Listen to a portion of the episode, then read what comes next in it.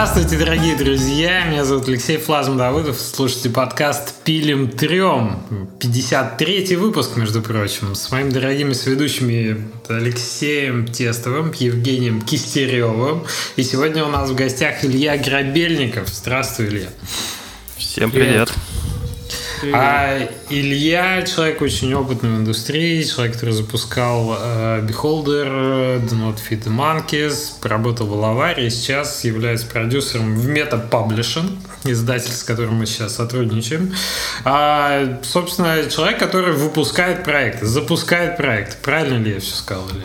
Да, да, у меня должность называется не продюсер, а директор по цифровой дистрибуции, но суть это не меняет. Понял, понял. Директор по цифровой дистрибуции. Илья, что нас интересует в первую очередь? Крайне важный вопрос. Во что ты играл на прошедшей неделе? Ой, на прошедшей неделе в основном я играл в Time Loader. Какое совпадение! Не да. Ой, с таким, с таким грузом, ой. Играл много, усердно, да. Даже записывал видосики того, чтобы понимать, как потом и что Как вам таймлоудер? Расскажи. На самом деле она зацепила с первого взгляда, буквально.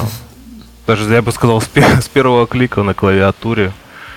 Буквально просто сразу все написал, надо брать. Ничего не знаю, оторвите мне язык, но я должен это видеть. Маркетинг пошел. Отлично. Конечно. Отлично. Нет, как, как деле, без этого? Я, я, я полностью согласен с сегодняшним гостем. Не, нечего возразить даже. Да, удивительно. Как с вами был подкаст «Пилим трем». Все, мы миссию выполнили. Покупайте как бы. хорошие Мы игры. искали, у кого заказать рекламу, решили у Леши заказать просто. Кстати, между прочим, небольшое объявление для тех, кто нас слушает, и тех, кто хотел бы заказать рекламу в нашем подкасте. Мы рассматриваем сейчас такие возможности, поэтому если вы долго э, думали, как бы к нам с этим предложением обратиться, не стесняйтесь, обращайтесь. Да, в основном Мы... на продукты питания смотрим, если вы... На детское растишко, Сыроварня у вас там какая-нибудь или что-то, то обращайтесь. Нет, мы релевантную рекламу, конечно, ждем, поэтому геймдев, пожалуйста. А, Илья, ты кроме таймлоудера играл во что-то на прошедшей неделе? Да, ты знаешь, поиграл в пару игр, но в основном реально по работе, потому что ну, практически нет времени во что-то поиграть. Я все жду, когда наконец-то CD Projekt накатит нормальный патч на, на небезызвестную всем игру. Ну, этот патч сломал еще что-то, поэтому я все жду, когда именно выйдет э, патч, который пофиксит хотя бы основные элементы. Чтобы мне прям вот в нее сесть, поиграть и не волноваться на тему того, что будут какие-то баги, которые мне не позволят дальше играть. Забавная новость про этот патч. Вы слышали, что оказалось, что в Киберпанке не работало 30 перков. Э, некоторые работали, а потом после сейва переставали работать. То есть ты прокачиваешься, там, думаешь, что становишься круче. А нет, это все у тебя в голове. Такая... Так это же всегда все в твоей голове. Плацебо-прокачка. Отлично, вот поэтому я и не хочу в нее играть, пока они не пофиксят это, потому что ну, не хочется, чтобы испортилось впечатление от игры просто из-за того, что ну банальные баги. Боюсь, ждать придется долго. Из веселых, из веселых гифочек про игру, про которую мы не говорим обычно, это видел... Типа, вообще не говорим, да. Жесткая, жесткая перестрелка, и там просто противник встает, такой под минорную музыку уходит, и как ну так облокачивается. Типа устал я от всего этого. Что же я делаю со своей жизнью? Я не понял про какую игру. Это ничего страшного. Леш, во что ты играл? Э, удивительное дело, у меня переезд, вон там коробки даже видно э, за мной. Вроде надо собираться, столько игр что-то на, насыпалось, и прям во все поиграть хочется. Хитман третий, что там еще, Disco Elysium, еще какие-то. В общем, ну, самое интересное это Хитман и Disco Elysium, я думаю. Хитман такой же, ничего не изменилось с прошлого раза, но при этом я залип на него на, на два дня где-то, прям так конкретно. Мне он не нравится, но я поймал медитативную волну такую, что ты ходишь, смотришь, любуешься, там огромные локации, очень красивые, очень классно сделанные, очень глупый стелс, очень глупые враги. И а, он не выглядит как песочница, понимаешь? Там никто не говорит, что Хитман это песочница. Э, и, и не кажется так, э, таким с первого взгляда, но в него играть надо именно как в песочницу. Если ты хочешь, чтобы было что-то помимо того, что ты притаился за углом, задушил, миссия выполнена, а, а там все абсолютно так проходится, тебе надо себя развлекать, тебе надо придумывать себе сложности. Ты видишь, у тебя цель стоит, думаешь, я могу его завалить, проблем нет, но думаешь, не, похожу еще, посмотрю, может там что-то на него уронить можно. И вот оно все такое, как-то вот прям не нравится мне. И маловато сильно изобретательных вещей. Они тупо ходят все там супер охраняемые объекты, супер охраняемые люди, они ходят, пьют постоянно воду, которая стоит потом, к которой ты легко можешь подойти ее отравить, он круг по карте пройдет, он же опять ее бахнет. А, они становятся под люстрами, я не знаю, они курят возле газовых баллонов. Вот такое. Как бы я понимаю, как можно получать э, наслаждение от этой игры, как она может радовать, и меня она радовала. А, но для этого надо прям постараться. Вот.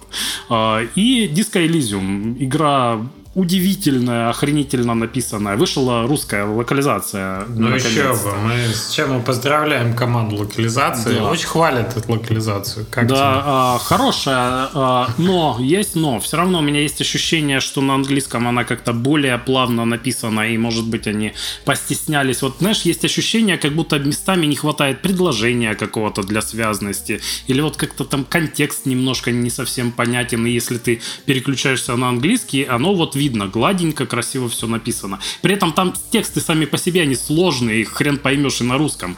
А, они такие там как-то да, мозгодробительные. Да, да. Я так понял, там сильно. несколько языков, э, какие-то заимствования, очень а, литературные обороты и так далее. Очень, очень оно абстрактное, художественное. Ну, чувак, блин, разговаривает со своими внутренними чувствами постоянно, и они ему что-то отвечают. Когда ты общаешься, там, я не знаю, со, со своими амбициями напрямую, то, естественно, амбиции могут раз разговаривать с тобой, с тобой немножко странно.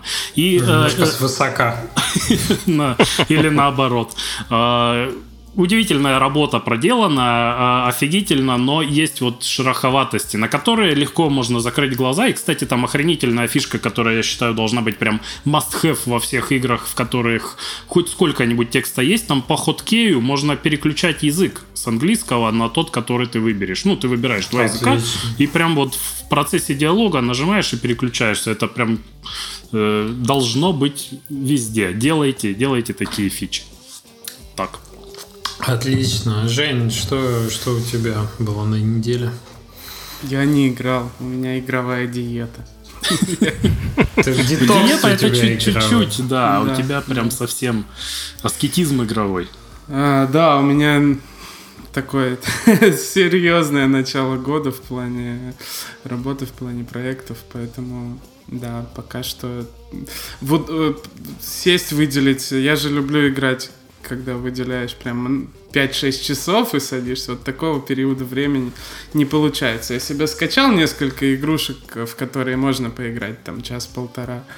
Надеюсь, ну, будет так получаться, потому что в ближайшее время что-то таких серьезных сессий игровых не 5-6 часов. 5-6 часов. Счастливый Пол- человек. Полоснул который... меня сейчас просто. Ну, это, это моя любимая, когда просто в пятницу вечером, например, садишься и там до утра субботы играешь во что-то. Эх, Женя, Женя, я уже не помню, когда я не мог так сделать. В общем... Я все-таки понял, что это, ну, такой самый Э, для меня приятный способ э, поиграть. Именно погрузиться Запомнил. в проект, поиграть. Там, такой, когда ты отходишь, там, я не знаю, воды попить и быстрее. Так, что там дальше, что там дальше. Как в детстве, короче. Вот. Э, хоть, хоть раз в неделю в школу не пошел. Да. А потом ремнем получил. Ну, ну вот пока что последние, плохо. последние две недели такое не получается. Надо звучит как раз как setup для киберпанк какого-нибудь, когда он станет удобоваримым. Я, я на ваш подарок неделю назад взял и скачал себе Super Mario Maker. Ну, в смысле, на Switch е взял вторую часть. Блин, он такой клевый. То есть я вот почему-то осознанно там? его обходил как софт. Я думал, что в голове, что это реально вот какой-то фотошоп. Он звучит как очень для делаешь. фанатов штука, что ты прям должен родиться с этим И с ты там типа Марио, не можешь и... сделать ничего, кроме Марио, что меня да. очень смущало. Ну блин, он такой крутой, он такой классный. Я прям там с удовольствием этот уровень поделал. Я понял, что я люблю делать уровни. Первое. Во-вторых, мне там делать их очень клево, ну то есть удобно и потестировал тут же разные скины примерил и так далее. Блин, очень клевая игра. Я там далеко там сильно не зашел, но я прошел. Там, если что, внутри есть целый э, pack для level дизайнеров. Я у мамы level дизайнер, и там есть начальная, средняя и это секция для experienced пользователей. По 15 уроков в каждом. Каждый урок, ну, там 5 минут, может быть. Там есть голубь Ивамура, Имамура. Причем девочка Нина в русской локализации называет его Мяу Мура, на что он сильно обижается. Они постоянно пикировки такие на этот счет. Мяу Мура, Ивамура такой, знаешь, голубь, если что. И толково учат level дизайна, если что. Выбирайте там То себе Это прям игра про редактор.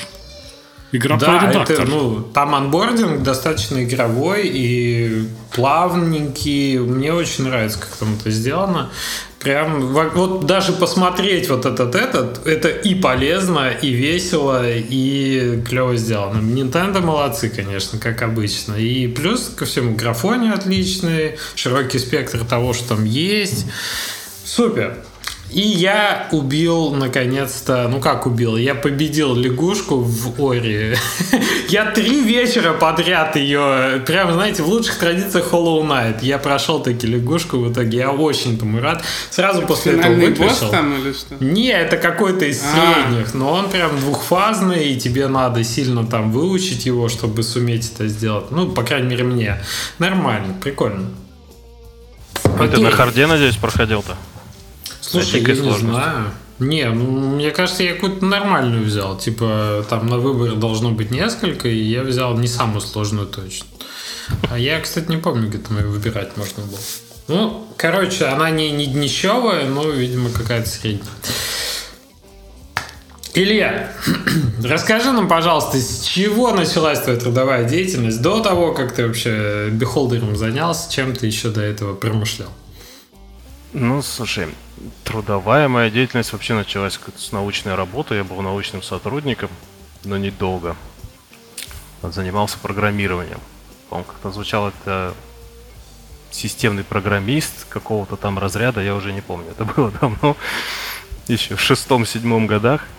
А в восьмом году, собственно, я и пришел в игровую индустрию в Алавар. Это было в конце года, по-моему, 29 декабря я успел увидеть несколько человек, которые выжили после корпоратива тогда зимнего, получается. И вот в январе меня начали погружать то, что такое казуальные игры.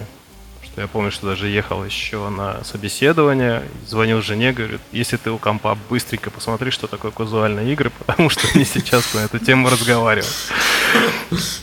Благо, жена меня очень выручила рассказала. И до, получается, 2014 года, а, пока мы не начались большие перетурбации внутри компании и смена там ориентировала аварии, я занимался как раз-таки казуальными играми. На, на текущий момент, наверное, где-то 370 игр Ё-моё. было выпущено за 12 лет, да. А там э, какие-то самые показательные title ы, ты можешь сказать? Ну, наверное, самым показательным... Ну, не я начинал эту серию, но я ее заканчивал. Это была серия Farm Frenzy. Э, также была показательно достаточно знаменитая серия это The Treasures of Montezuma. Потом ее портировали там и на мобилы она выходила. И, наверное, самая моя любимая серия игр это все-таки Rescue Team. Вот эта серия до сих пор продолжает Алавар ее делать я прям в нее сам сидел просто часами и играл. Не знаю, вот ни одна казуальная игра другая меня так не захватывала, как именно это. То есть обычный тайм-менеджер про спасателей. Но почему такой прикольный, что я вот мог в него 4 часа просидеть и проиграть. Ну, прям нравится она мне. Было много хогов, но хоги я сам не такой любитель хогов, поэтому к ним больше смотрел так, по, подходит ли оно по стилистике, какому каналу ее предложить, там, возможно, на эксклюзив, какие-то такие большие вещи. Но хогов было тоже много. Самая прикольная, наверное, серия известна это Дом тысячи дверей. House of Thousand Doors, которая закончилась на четвертой части. Вот. Были там еще, по-моему, потуги сделать пятую часть, но ее никто кроме меня не видел. Было еще несколько игр, которые так и не увидели, к сожалению, свет, ну потому что было Сколько слишком такие много игры багов. делаются? Я просто пытаюсь А, как-то посчитать 370 игр за 10 Не, лет. ну По-разному, ну- в чем-то конвейер, наверное. Ну да. это был полноценный насколько- конвейер, абсолютный конвейер, я бы даже сказал. До 2014 года, то есть до всех вот этих перетурбаций в Украине, которые были, основная часть студий, конечно же, была там. И у Алавара на тот момент было, по-моему, 35 студий, с которыми они работали на эксклюзивной основе, Ё-моё. конкретно в Украине. А каждая студия делала какую-то отдельную франшизу. Или да, вы- когда-то отдельную франшизу, когда-то продолжала за кем-то. То есть там был ну, просто или одна ну, пятую реальный часть конвейер. игры, а вторая уже шестую френде. Бывало и такое, бывало и такое. Третья, седьмую еще сразу. У нас э, Farm Frenzy последние две серии, по-моему, делались одновременно в двух компаниях. Это был SPL и собственная студия Stargaze. И SPL, по-моему, начинал даже пораньше, но закончили быстрее Stargaze. И как-то получилось, что мы их буквально с разницей в два месяца выпустили три игры одновременно из одной. Неплохо. Правда, что... Ubisoft есть чему поучиться у вас. Правда, что вот это как бы поток вот этот э, денежный на казуальных играх, он как-то резко прекратился, потому что я видел, я слышал много историй, когда ну реально студии там до сотни человек вырастали на этих деньгах, а потом оказывалось, что они вот 100 человек делают хопы, а они уже не нужны. Они прекратились деньги, ну, я не скажу, что резко и неожиданно, по крайней А, мере, для Лавара это было так, да. Кто-то вовремя не успел перестроиться. Часть украинских студий, которые вот после 2014 года хотели продолжать работать, э, к сожалению, тот ценник, который уже выкатывали на Хоге, он себя не оправдывал. То есть э, до, скажем, 2012 года была определенная планка там, 150-200 тысяч, это стоил, стоил Хог. И этот Хог, безусловно, себя там за год окупал на несколько раз. После начались уже проблемы, то есть когда, э, скажем так, мобильный рынок начал захватывать все больше и больше территорий, PC именно казуальные хоги себя перестали окупать. Ну и плюс происходили различные перетурбации на PC-шном рынке среди самых больших игроков. Это Big Fish Games, это Real Networks. Также сбросили совсем со счетов к тому времени компанию, которая называлась Accent. Они делали очень прикольные вещи. То есть у них была подписочная модель. И они работали с телеком-оператором. Эти телеком-операторы приносили им большую долю, но потом вышел новый закон, по-моему, в США, согласно которому телеком-операторы обязаны были предоставлять распечатку по использованию счетов, там, в общем, скажем так, люди начали понимать, за что они платят, и половина из этих людей начала понимать, что они вообще-то в эти игры и не играют, но они за них платят. Перестали за это платить. Ну, если кратко, то примерно так, такие перетурбации случались. Э, Плюс в, по-моему, если мне не изменяет память, то ли 10 то ли 11 год, э, резко обвалились ценники на казуальные игры, именно PC Downloadable, которые были. То есть, э, если раньше игра стоила там, 19.99, то сначала обвалились ценники до 9.99, а потом вообще до 6.99, и плюс были клубные скидки. В общем, при том же объеме продаж в копиях, в деньгах получалось там, в 3-4 раза меньше. А тут что повлияло на цены, из-за чего они так изменились? Это была борьба за рынок. То есть Ну, один из кто- самых кто крупных игроков. выдавливать? Если только Алавар выпускал 30, выпустил 37, 370 игр, то таких, получается, там очень много было. Просто Ну, первый много канал, продуктов. который... Первый канал, который начал вводить много продуктов, это был Big Fish Games. Они вышли на уровень одна игра в день. За ними же пытались погнаться Айвин, пытался гнаться Реал, тоже выходили. Айвин, по-моему, вышел в итоге на одну игру в э, день, но это было уже там ближе там, к 2015 году. А до этого у них было, по-моему, три игры в неделю. Слушай, То же самое у Реала осталось. Какие страшные вещи, оказывается, там происходили. А мне вот интересно, на тот момент бюджет, бюджет у проекта все такой же большой был, то есть с такой плотностью, то ты же не можешь э, финансировать по-прежнему там 150-200 тысяч валивать каждый день в, в проект. А, по хогам, да, бюджет оставался примерно такой. То есть, если ты хотел, чтобы ну, ввели так называемый коллектор Edition, то есть это была попытка повысить назад ценник. То есть после вот этой конкурентной борьбы, которая была на рынке, была произведена все-таки попытка вернуть ценники к 19.99 уровню, но, скажем так, чтобы соответствовать этому ценнику, нужно было предлагать сильно больше. Коллектор Edition отличал, отличался от стандартки, по-моему, на минимум полтора часа геймплея. Плюс должны были быть какие-то новые уровни дополнительные, плюс э, какой-то дополнительный контент, strategy гайды. В общем, там была такая опросник из 20 пунктов. И плюс нужно было провести специальную, ну сейчас это называется бета-тестом, тогда это назывался немножечко по-другому. Вот. Мы это называли как Collector's Edition Test.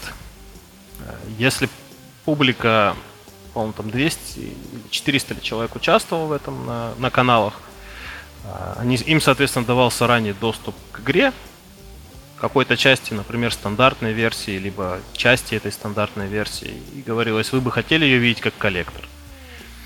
Ну и, соответственно, выставлялись оценки за графику, за звук, за историю, ну, как, как обычно оценивают, в принципе, любую игру сейчас. И исходя из этой оценки, если она была выше уровня, по-моему, 4 и... Сначала было 4,8 из 5, потом немножечко понизилось до 4,5 и по итогу закончилось, по-моему, на 4,3. То есть, если игра была выше уровня по средней этой оценке, тогда ей давали коллектор, и, соответственно, команда уходила еще на 2-3 месяца в разработку дополнительного контента. Чудесные, чудесные реалии э, казуальных игр. Я просто боюсь, что у нас сегодня все-таки разговор больше должен быть про Steam, поэтому предлагаю уже двигаться туда. А, Beholder как так вышло? То есть это что? Это была уже э, там политика компании Лавар по выходу из вот этого кризиса, который сложился с приходом мобильных, да? Почему вот в фокусе внимания Steam оказался в какой-то момент? А Лавар к тому времени пробовал себя во фри-то-плей, во всю, скажем так. И была вот часть людей, в частности, вот наша команда, которая называлась премиум, направлением, которое продолжало делать премиалки и понимала, что на одних казуалках уже не выжить, нужно куда-то двигаться, нужно что-то делать. Ну и плюс людям самим было интересно уже что-то поделать такое посерьезнее, чем казуалки. И так в 2014 году был вот введен в обиход, скажем так, новое направление вышло под названием Midcore игр.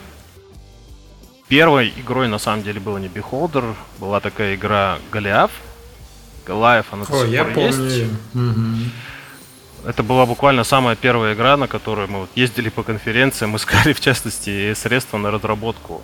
Делала ее команда из э, Новосибирска. Вот. И после нее стало понятно, что да, вот в это направление стоит двинуть. Под это направление было, по-моему, заведено тогда три проекта. Это был Beholder, это был Distrust, и был еще один проект, про который никто говорить не любит, но он был, скажем так. А, ну, игры буквально ранжировались, то есть там дорогая, средняя, чуть поменьше и совсем дешевая. Ну, чтобы понять, в каком сегменте вообще, в принципе, дальше работать, как и любой нормальной компании большой, большому издательству. Это нужно было так. понимать. И какая а, была, какой интересная по, по бюджету?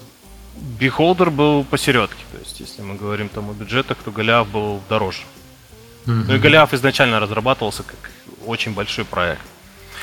А, кинули клич по компании, и вот э, девочка у нас работала, Валерия Хон. Мне кажется, она сейчас в Mail.ru работает. Она ушла из компании в том году, в 17-м. Она и предложила, собственно говоря, идею бихолдера. Тогда это выглядело как 1984, э, знаменитое произведение.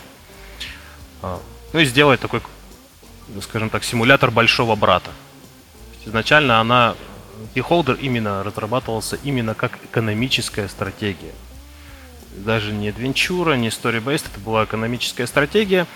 Э, компания Deus Craft, сейчас они ушли вот больше уже в мобильное направление, но вот мы их попросили, они сделали нам прототип Beholder. С этим прототипом мы ездили по стране, искали деньги на разработку. Э, и по итогу, в середине цикла, наверное, разработки Beholder стало понятно, что экономическая стратегия не получается, поэтому полностью был переработан проект именно уже такой story-based adventure. И, собственно говоря, таким образом и появился Beholder. Прикольных моментов в разработке было очень много, то есть буквально обсуждалось там давайте заведем кошечку. И зачем? Ну, мы ее потом убьем, либо продадим. Ну, то есть, как-то разговор именно сюжета было так. А про игру что-нибудь обсуждали? Да, про так это все было про игру, на самом деле. Это шутка была. Давайте, что типа давайте в офисе заведем кошечку, ладно. Ну, мы в офисе даже думали, ну, отчасти, скажем так, смотрели на определенные продать части кошку. офиса и думали, да. Но надеюсь, что продать, на самом деле. Хотя бы, хотя бы так. Ну, долго думали, там, например, показывать, не показывать сцены определенного там характера внутри игры, потому что там у нас есть персонаж, который изменял. А, вот, и, соответственно, мы думали, как это показать вот в этих вот всех формах и проформах, в которых был сделан Beholder. По итогу все-таки решили отказаться, чтобы не получить там рейтинг 18+, по итогу. Ну, как-то да. Получается, игра в разработке после прототипа перешла внутренней студии, Lovar Stargaze они тогда назывались. И они ее закончили за год, по-моему, и 6 месяцев. Да. Весь этот период в аварии вот мы думали, как, как же выводить это все дело на рынок. Потому что опыта никакого. Первая игра Голиаф выводилась на рынок партнерами нашими тогдашними, Vivo и Media, вот, по итогу которая обанкротилась. И то есть нет опыта, мы что-то знаем, точнее очень много знаем там о казуальном рынке, но мы ничего не знаем о рынке мидкора. Илья, история... извини, пожалуйста, перебью. А с Голиафом-то чем история? Я просто очень помню демку, я помню, как они в конкурсах участвовали, там, на Дивгаме, как они были. Я помню, что картинка классная, а релиза я не помню. То есть я не помню, что с ней дальше было, и я не играл. Вот примерно на, на этом все и завершилось, да? Голиаф. Там робот такой, девочка, по-моему, такой low-poly приятно. G-O-L-I A-T-H. А, история с Голиафом завершилась э, своеобразно, скажем так. То есть мы выпустили проект, э, он, по-моему, до сих пор там в mixed висит. То есть он работает, но примерно у 30% пользователей могут быть проблемы. Mm-hmm. То есть там то отваливалась карта, то отваливался персонаж, то есть то мир же был это впервые, скажем так, в истории нашей компании, по крайней мере, когда э, делали игру с э, процедурно генерируемым миром.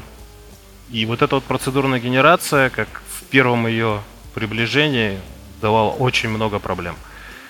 Соответственно, mm-hmm. у нас там пер- персы летали, то есть много было, скажем, проблем. По итогу проект выпустили, накатили несколько патчей, накатили, по-моему, бесплатный DLC с э, аудиотреками, потому что были хорошие. И после начались, скажем так, э, разногласия у нас э, с нашими партнерами. И проблемой этих разногласий вышло то, что про игру ну, пришлось забыть. Понятно. Ну хорошо, Beholder, назовем его проект Давид. Да. Э, Beholder когда мы его начали... То есть, вот, знаешь, сейчас очень модная тема идет по различным ресурсам интернета, да, особенно по русскому интернету пишется, там, работать, не работать с издателями. Вот я начинающим инди-разработчиком могу сказать, что мы как издатель, как Алавар, якобы большой издатель, как бы, который издал много игр, ходили и тоже искали издателя под Beholder. Говорили мы со многими, дошли вплоть до Bandai, э, которые нам сделали приблизительный прогноз того, что мы можем получить с этой игры, и сказали, ну, нам вот столько денег не интересно, но попробуйте сами. И получается летом года, в котором мы должны были запустить 16-го, мы начинаем понимать, что выпускать проект будем сами, и начали активно уже прорабатывать какие-то маркетинговые стратегии, которые мы, в принципе, можем применить. Потому что опыта именно вывода такого проекта, такого уровня и такого масштаба и под такую аудиторию, ну, не было совсем. Угу. Пробовали различные способы, писали в прессу, пробовали даже с какими-то инфлюенсерами работать. То есть писали им письма, спрашивали, как вообще это все дело строится, то есть как нам выводить проект, скажите, сколько это стоит, чтобы нам хотя бы понимать. А, по итогу различными способами, через различные ресурсы, также использовали те же ресурсы, что в свое время использовали под Greenlight, стимовский. А, худо-бедно насобирали 35 тысяч виш-листов. Это была такая стартовая точка в октябре. А, но тогда немножечко по-другому работал сам Steam, если вы все помните, то есть давалось 500 тысяч показов, неважно какая игра, давалась всем. Э, и на запуск, да, для нас э, случилось прямо чудо. То есть мы думали так, ну, там, продадим там 100 тысяч копий как бы за год и, и будет все хорошо. Нам уже хватит. Но на старте мы уже сразу поняли, что проект заходит в хиты. А, после этого нас э, в ближайшем, получается, времени э, Куплинов записал let's play с игрой и это сильно бустануло продажи конкретно на России, и Россия бустанула продажи на всем остальном мире. Вот так мы и вышли. Первый месяц, ну сейчас уже можно располагать эти данные, скажем так, раскрывать. Было продано больше 70 тысяч копий. Mm. Это буквально Не в первый месяц. Круто, да. Не дорого. Стартануло очень хорошо. Мы тогда, по-моему, третьи сутки были, как мы не спали. И вторые сутки были в офисе. Мы просто всю ночь вот над этим запуском крапели. Не дай бог, чтобы ничего не случилось. Да. Ну, плюс, чтобы поддержать команду, потому что команда, для команды тоже это был первый проект такого рода, большого. Всякие вещи придумывали, мы там отправили им пиццу, отправили там попить, поесть. И договорились так, что если за первые два месяца продаст определенное количество копий, я побреюсь на лысо. Вот, собственно, я побрился на лысо на второй месяц после выпуска на, игры. На второй день. Ну, я подержал немножко, потому что стояли 30-градусные морозы, тогда я попросил, можно чуть-чуть попозже. чтобы тиры были. Если, если наберется столько, я на лысо побреюсь. Если столько, там сделаю татуировку. Еще Так вот, пришлось снять скальп в какой-то момент, знаешь, типа, так. Вот, собственно, так, так родился Beholder. Э, дальше мы начали уже, соответственно, продвигать его на различные платформы. Очень тяжело давался вывод э, до того, как игра была выпущена, но после того, как игра выпущена была, получила там кучу хороших отзывов, кучу хорошей информации, безусловно, выход на платформы типа GOG, э, на Origin мы вышли, был уже лишь вопросом времени на подписание договоров. Вот. В принципе, где-то так, да, сейчас она, по-моему, на 22 платформах выпущена. Также мы нашли партнеров, которые портировали игру на Xbox, на плойку, выпустили их на Nintendo Switch. Вот. Дальше уже весь процесс, это, скажем, стандартный процесс для любого большого издательства. Но, но мы были очень рады этому mm-hmm. факту. Того, что игра удалась, игра получилась. Э, мы сами получали наслаждение от того, что мы в нее играли. Это ну, главное. Beholder это очень, ну, как бы, мне кажется, после Beholder довольно много вышло игр, которые вот эту тему антиутопии, да, как-то исследовали. Там тоже мы, мы вангованием занимались на вот это основные реальных событий Германии 39-го, по-моему, года, да. Тоже вот туда же все. Но Beholder был прям свежий, и он выглядел довольно необычно запоминать. То есть там картинка, ты сразу такой, о, Beholder, темная, это, глазки там, вот это вот все. А, ну, то есть очевидно, что вы решили делать сиквел после того, как ты так успешно зашла первая часть. Да, но на самом деле мы, поскольку опять-таки рынок для нас э, был новый, сначала мы решили попробовать с платного DLC, так вышел Beholder Blissful Sleep. Это как раз-таки контентное дополнение к игре, и по сути дела это является приквелом к основной версии. Там рассказывается история тех жильцов, которые живут вот в этом доме до того, как э, Карл, собственно говоря, пришел и стал руководить новым поместьем. И вот здесь уже, да, отрывались по полной, то есть пытались как-то связать сюжеты, чтобы было понятно, например, почему один из героев в самом начале мы его прям сдаем, он употребляет там наркотики, и он весь злой такой, ни с кем не разговаривает, но в самой части, в самой игре мы же не рассказывали о том, почему он стал таким, да? Мы просто представили, он такой. Собирая досье во всех э, записках, которые, все, что мы там находили при обысках, э, все говорило о том, что он плохой отрицательный персонаж. А на деле, если человек поиграет в Blissful Sleep, он поймет, почему он стал таким. То есть у него на самом деле умерли и дочь, и жена, то есть у него жизнь была не такая легкая, и то, что он стал таким, это неспроста, и это постарался предыдущий владелец этого дома. Не мы такие, жизнь такая. Да. да, ну то есть, что виноват в этом не Карл, а все-таки жизнь и предыдущие владельцы этого дома. Угу. То есть и владельца мы тоже сдаем, и, и теперь ну, становится хорошо, понятно, хоть, да, что все хорошо. Хоть кошку не убили, слушай. Кошка, кошка, да. Кошку я до сих пор сожалею. Ее, ее планировали потом добавить во вторую часть, но так и не, не случилось, скажем так. Ну вот, видишь, в таймлоудер добавили. А, так да, и... у тебя-то можно как... будет ее убить, Леша, скажи. Не, мы без спойлеров здесь. Ты же знаешь, ты же знаешь правила нашего подкаста, мы не спойлерим. А, так Beholder 2, насколько проект этот был в разработке дольше? Что-то было проще сделать или наоборот сложнее вот эти все хвосты заносить? И как пошел? Я скажу так, что с Beholder 2 обсуждения шли недолго. То есть понятно, что нужно было его делать. А, там, DLC делали 6 месяцев, то есть с мая, получается, 2017 года началась уже проработка второй части. Очень много споров а, вызывало то, каким он должен быть, то есть делать ли новый дом или продолжение этой истории. По итогу э, решили не совсем продолжать историю, то есть продолжается тематика, вот эта вот гнетущая обстановка, там, все дела, 1984, но решили уже поместить игрока немножечко в другую жизнь, скажем так. То есть жизнь того министерства, которое всех и гробит в игре.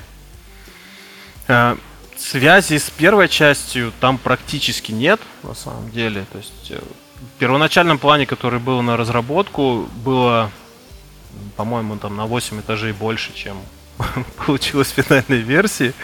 А, на каждый, каждый этаж должен был быть таким тематическим. Ну и на второй части уже, конечно же, продюсеры отрывались как могли. То есть изначально там даже планировался э, такой очень, очень, очень жесткий момент буквально на втором уровне. То есть когда человек переходит там, с первого этажа на повыше, ему нужно было э, победить так называемого босса.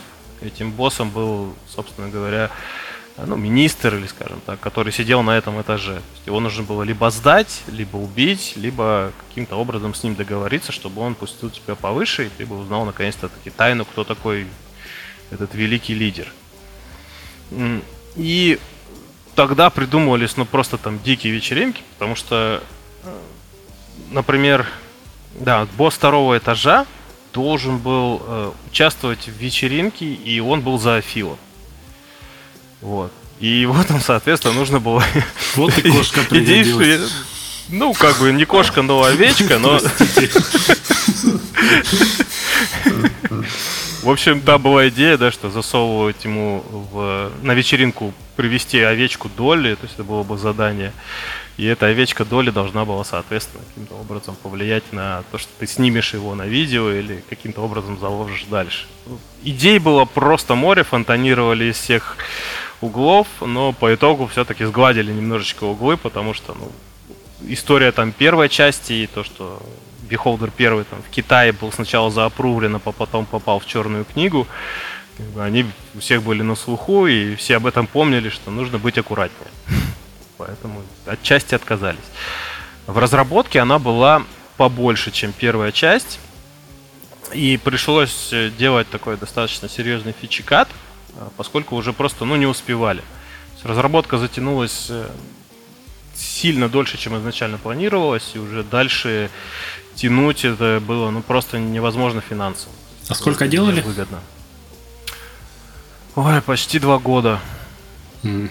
То есть, по-моему, официально год и 10 месяцев, но на самом деле чуть подольше даже. Ну, не звучит как огромный долгострой, честно говоря, хотя понятно, что ну, сроки мы же и плохо. Не, не пуп, скажем так, делали, да? не PUBG. Поэтому... Но опять же зависит от бюджета месячного, потому что, видишь, там вдвоем, втроем пилить можно долго, но там ну, конечно, бюджета. Конечно.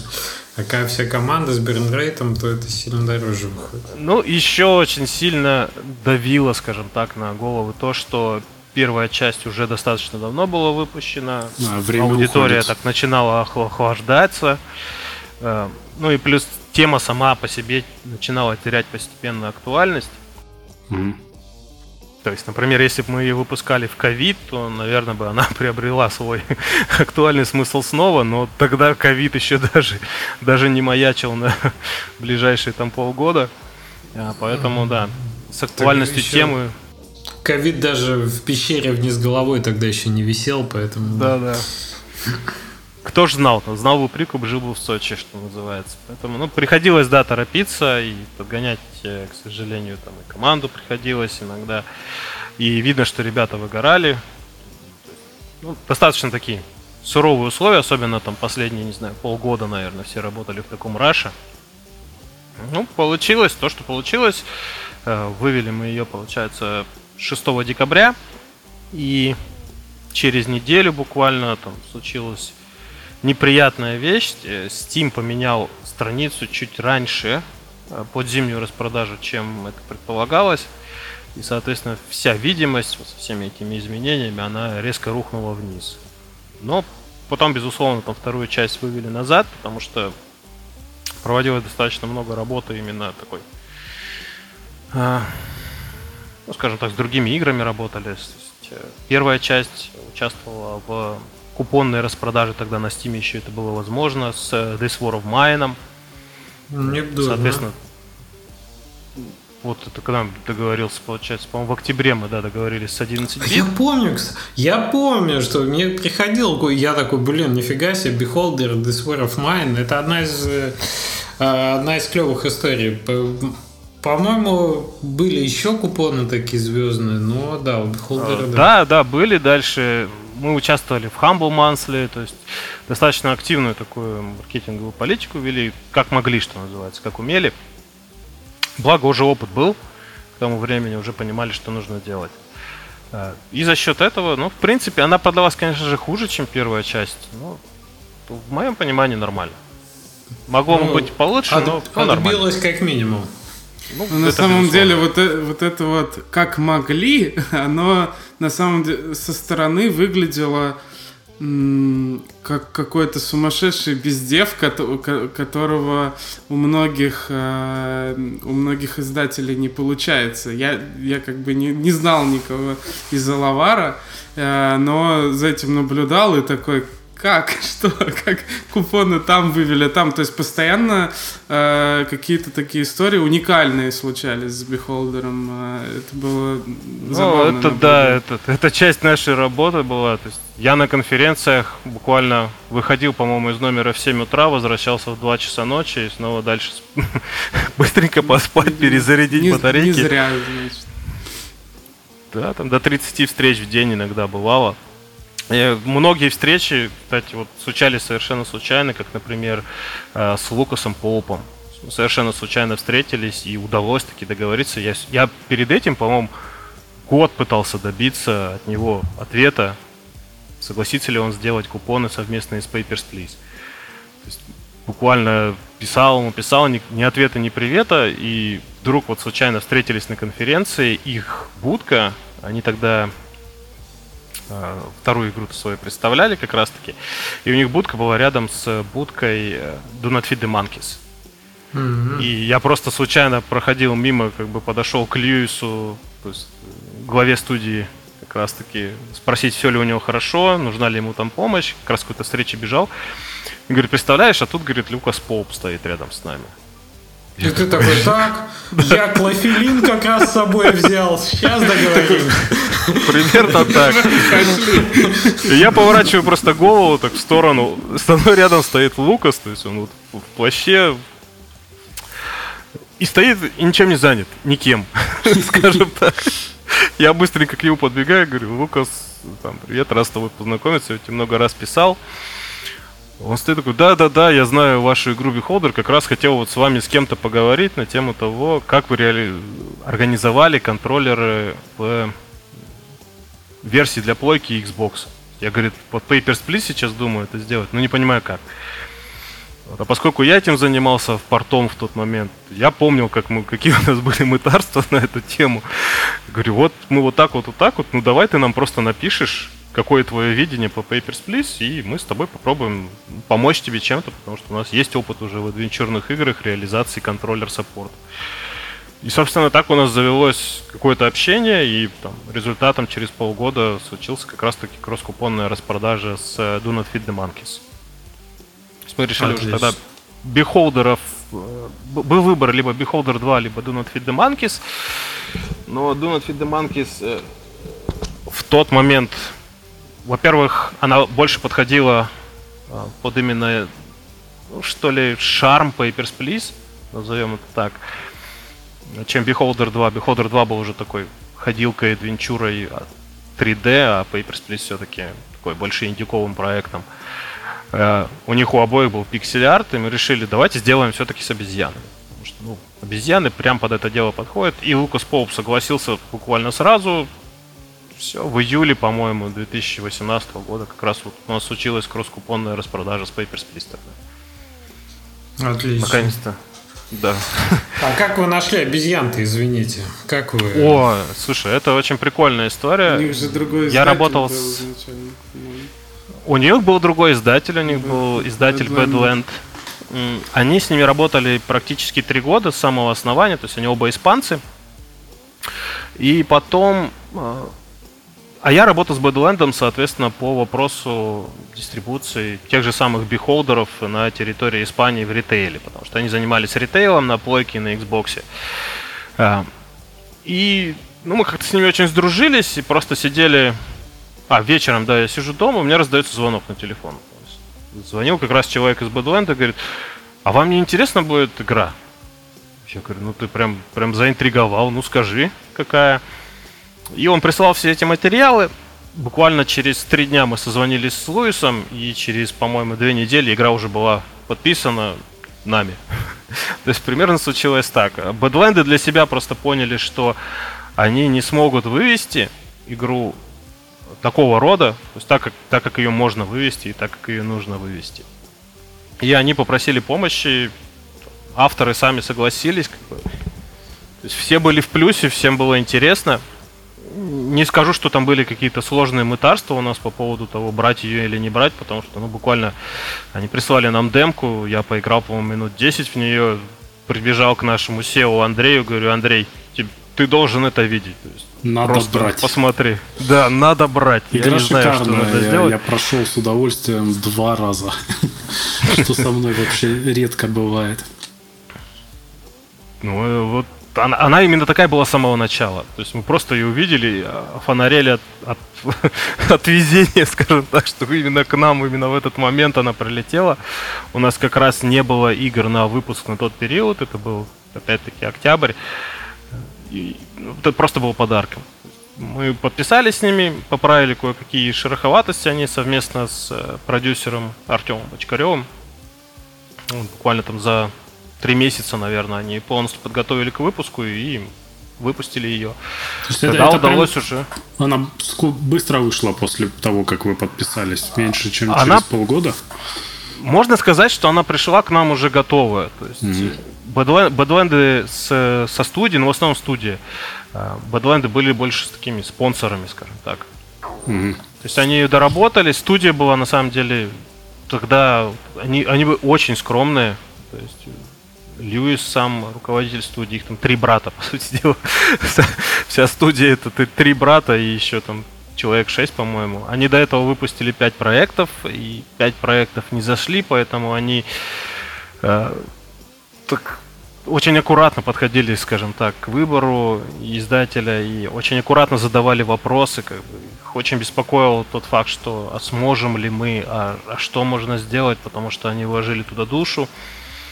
То есть три года они работали буквально над этой игрой, а, отвлекаясь на какие-то сторонние задачи только для того, чтобы получить финансирование дополнительное. Вот.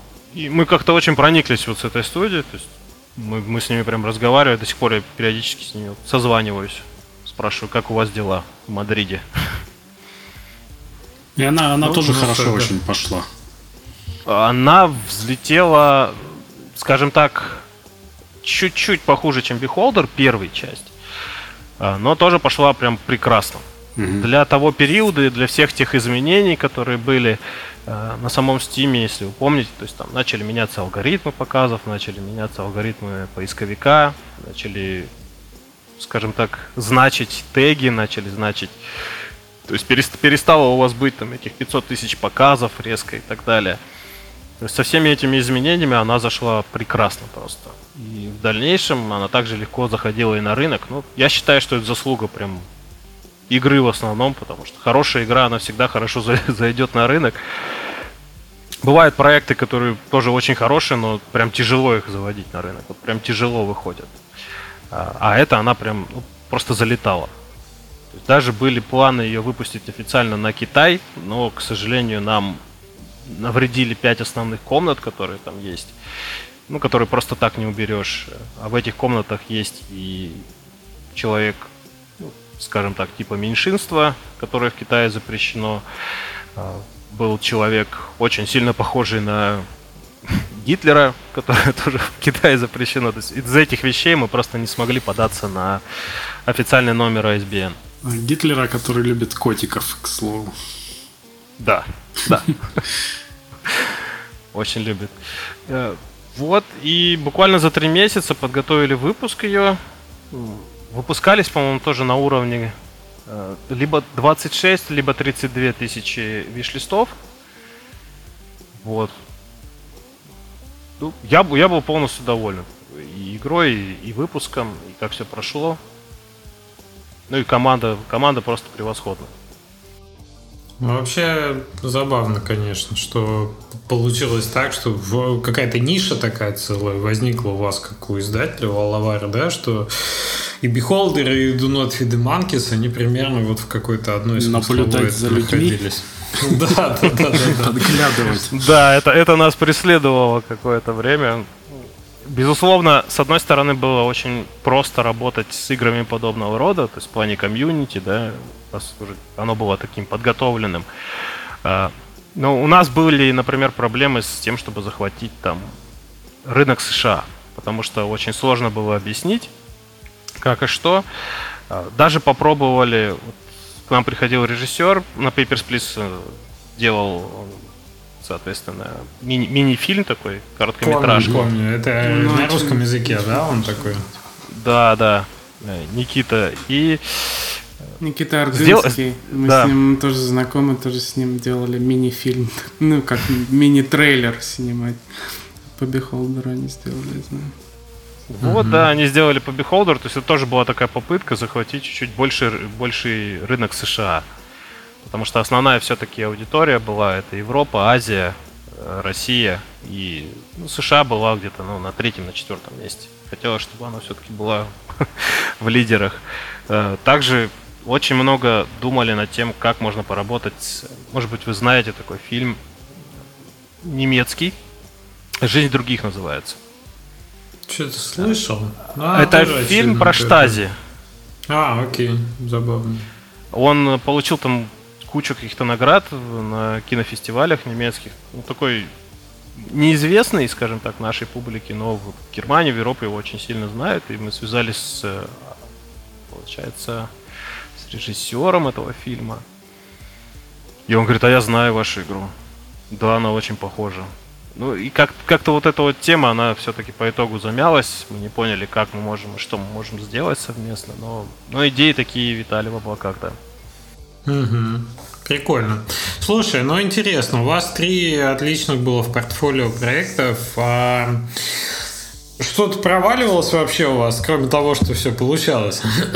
Подожди, Конечно, Леша. конечно. Подожди, чтобы упустить момент. Я старался А, не перебивать. У меня минутка анпакинга. Давай, давай. Don't feed the monkeys. Да, у меня, я давно Льюис знаю, э, еще с Synchronicity, который с нашим издателем выпускали, с э, Дайделиком. И э, он подавал на DevGam Don't feed the monkeys. И она выиграла там. Я забрал награду. И у меня давняя история с тем, что я никак не могу ему ее отправить. Посылка возвращается. Вот посылка. Всем, всем показываю. Льюис. Обычно в такой момент там соленья доставали Якубовичу, там А кашу там я в посылку клал э, конфеты еще, короче, ну, потом их пришлось, ну, вытащить, съесть, потому что вернули. Короче, вот ему фаер таблет, ну, это ладно. Был. Вот такая награда. Excellence. Да, ну это не мое. Ладно. Excellence in Narrative. О, а у меня с того же года он тоже стекляха. Прекрасно. И- У меня, кстати, и- тоже что-то есть оттуда. Сейчас тут, тут все в упаковке. Я извиняюсь за шум. И вот такая... Была, была, видимо, да? Ребята, кто слушает подкаст без видео, Женя только что что-то сломал там. Ну это рамка, ладно. Это была э, очень красивая рамка, да? Тут главное, не было. содер- тут главное содержание. Я говорю, она скоро вся развалится, короче, сертификат. Понятно.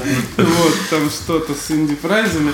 Вот, в общем, мне очень нужна помощь в том, чтобы это как-то Льюису э, И доставить. сегодня Льюис у нас в студии. Льюис, Да. заходите. Да, вот это. Сейчас бы был как в передаче «Жди меня» там или что. Да, да, да. Ой, Это, конечно. Все, все плачут, обнимаются. Да, кормят обезьян. Слушай, а можно устроить, из какого города надо отправить? Я в Подмосковье. Все, устроим.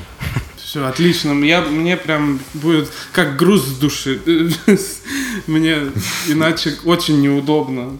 Получили награду, Придется не конфет получат. добавить все-таки. Да, все добавим. Слушай, рамку сломал, конфетами не отделается. Я в новую вставлю. Я. Илье, целую отдавал. не знаю. Да, да. А у меня есть видеопруф теперь все. Никто не видел. Ну ты, Леша, отрежь там на монтаже, чтобы чтоб не видно. Мне, мне тоже тогда придется конфет Блин, отсыпать. я просто очень хорошо упаковывал. Прекрасно. Рамки прекрасно. это рамки. Ну что, Илья, что проваливалось-то? Слушай, ну, самый, наверное, обидный провал э, в, вот в истории, которую я помню, это игра как раз-таки I'm Not a Monster. Э, Я не назову ее там тотальным провалом, но она не вышла так, как она, как нам бы хотелось. И с этой игрой мы собрали, пожалуй, наверное, все косяки вот этой новой системы Steam, когда она еще менялась, которые только могли. А, Потому что, во-первых, мы выпустились в конце сентября 2018 года. Если кто-то в этот момент выпускался, то есть конец э, сентября, начало октября, те помнят эти жуткие 4 недели, э, когда что-то невероятное происходило вообще с системой, и непонятно было, что с этим делать, и Steam ни в какой, никоим образом не признавал, что есть косяки. То есть у нас случилось буквально следующее. Когда мы нажали кнопку выпуска, игра вообще стерлась со стора. Прям полностью. Блин, Стерлась. Да, исчез App ID. нифига себе. И все Сказать, виш-листы, получается. Вообще стерлось все, как будто ее никогда не было в сторе. Все ассеты, вообще все исчезло из стора. Залет. Что произошло, мы не понимали. То есть я в этот момент вот лихорадочно строчил в скайпе Стиму, то есть нашему менеджеру на тот момент, э, Тому, говорю, Том, что происходит? Тут я сейчас уже просто, ну я уже был лысый какое-то время назад, я сейчас снова стану навсегда. Что происходит? Там было молчание, молчание, потом вдруг э, App ID вернулся назад, все вернулось на круги своя, кнопка не нажата. Мы такие, Окей. Попытка номер два. Опять зову всю команду. То есть у нас была такая традиция, мы звали всю команду, как бы, и За- продюсер команды... обратно. Да. Продюсер команды нажимал, собственно говоря, кнопку. Вот. И мы зовем снова, он нажимает кнопку, и выходит просто куча ошибок. Э, игра не публикуется. В общем, в результате вот этого возврата, я не знаю, похоже, вручную его возвращали, что-то опять случилось. И пришлось там перенастраивать половину системы, там вручную буквально писать э, в, Steam, ну, скажем так, исправлять код э, запуска запустились горем пополам спустя там 6 часов после того момента, когда мы должны были это сделать. А у нас там на секундочку стрим включен, то есть там продюсер пытается как-то еще аудитории объяснить, что э, чуваки, тут как бы не мы виноваты, тут что происходит что-то невероятное. Люди в огне бегают просто, знаешь, с головой. Плюс одна там на заднем э, для инди-разработчиков сейчас, которые нас слушают. На заднем плане случался да, да, извини, да. извини не, чу, мы в марте 18 запускались, тоже какая-то, ну вот не настолько жестко, но мы реально жмем кнопку опубликовать, и вроде как бы в админке все окей, а на сторе нет. И тут я тоже там Тому, что, куда, почему. И вот буквально там полчаса огня было такое, агония назовем его так. После этого игра появляется, все типа окей, а у нас уже за полчаса вот такие телеги от игроков. Обещали! Где? Ждем! Вот это вот. Ну, блин. Мне до сих пор кажется, что вот э, та активность, которую мы с Moon делали, что должны были им прийти, у них новую систему, они какую-то Valve э, сделали, там э, скидка для владельцев э, Moon. Для... Э, короче, мне кажется, так ее и не было. Valve нам так ничего и не ответил, никаких показателей не прислал, и э, я, я думаю, что ничего, то, тоже что-то поломалось и, и не сработало. Так, так что а это... в, в итоге чем, чем у вас закончилась история? В смысле, у нас? Нет, ну, у Ильи. А, да. А, ну, история закончилась тем, что вот на заднем фоне этого стрима слышались одни маты, потому что в основном орал я, когда люди заходили в комнату ко мне и пытались отвлечь меня от, от разговора вопросами «Ну что там?» Вот это вот. Я понимаю, волновались, но у меня просто горело везде. Вот. Э, по итогу мы запустились, и у нас было 8 показов баннеров за весь период запуска. 8 за первую чего, неделю. миллионов или 8 штук? 8 точка. Окей, солидно. Просто 8 точка. И я вот заскринил всю эту статистику и написал в Steam, что типа, ребят, дайте, пожалуйста, игре хотя бы выйти в свет. Да. Спонсор нашего сегодняшнего подкаста ЕГС. Как бы, ребят, ну игра-то хорошая, как бы отзывы позитивные, все хорошо, ну дайте, покажите ее, пожалуйста. Они говорят, у нас по системе там, у вас было больше там двух миллионов показов. Пришлось вот отправлять им скрины с нашей системы, в которой, наверное, мы должны были видеть то же самое, но, видимо, они видели что-то большее. И по итогу, по-моему, через месяц уже начались первые посты во многих э, изданиях о том, что у них был технический сбой. Э, порядка двух недель, и мы как раз-таки вот в самую агонию этого технического сбоя попали. Но, как это всегда водится, никто не виноват. Вот. Э, и дальше мы пытались сделать перезапуск, то есть э, долго, практически год вели разговоры со Steam, что, ребят, дайте, пожалуйста, нам сделать полный релонч, давайте мы подарим всем текущим там, пользователям, которые уже купили игру или поставили ее себе, давайте мы им просто бесплатно раздадим вот эту следующую версию, но сделаем новую версию и сделаем абсолютно полный релонч, потому что, ну, случилась фигня. Steam, к сожалению, ответил там, полноценным отказом. Ну, видимо, это значило бы, что реально они признали, что технический сбой был. Да? Ну, я не знаю, на самом деле, какая реальная причина бы была э, для этого нам они просто писали, что так не делается, давайте лучше вот так, давайте лучше вот сяк, давайте вы переименуете версию. В общем, кучу всего мы переделали. За это время команда уже сделала э, сингл, потому что первоначальная версия была исключительно мультиплеерная, они уже сделали сингл, и мы уже сказали, что ну, давайте мы вот сингл выпустим, а это будет уже как DLC.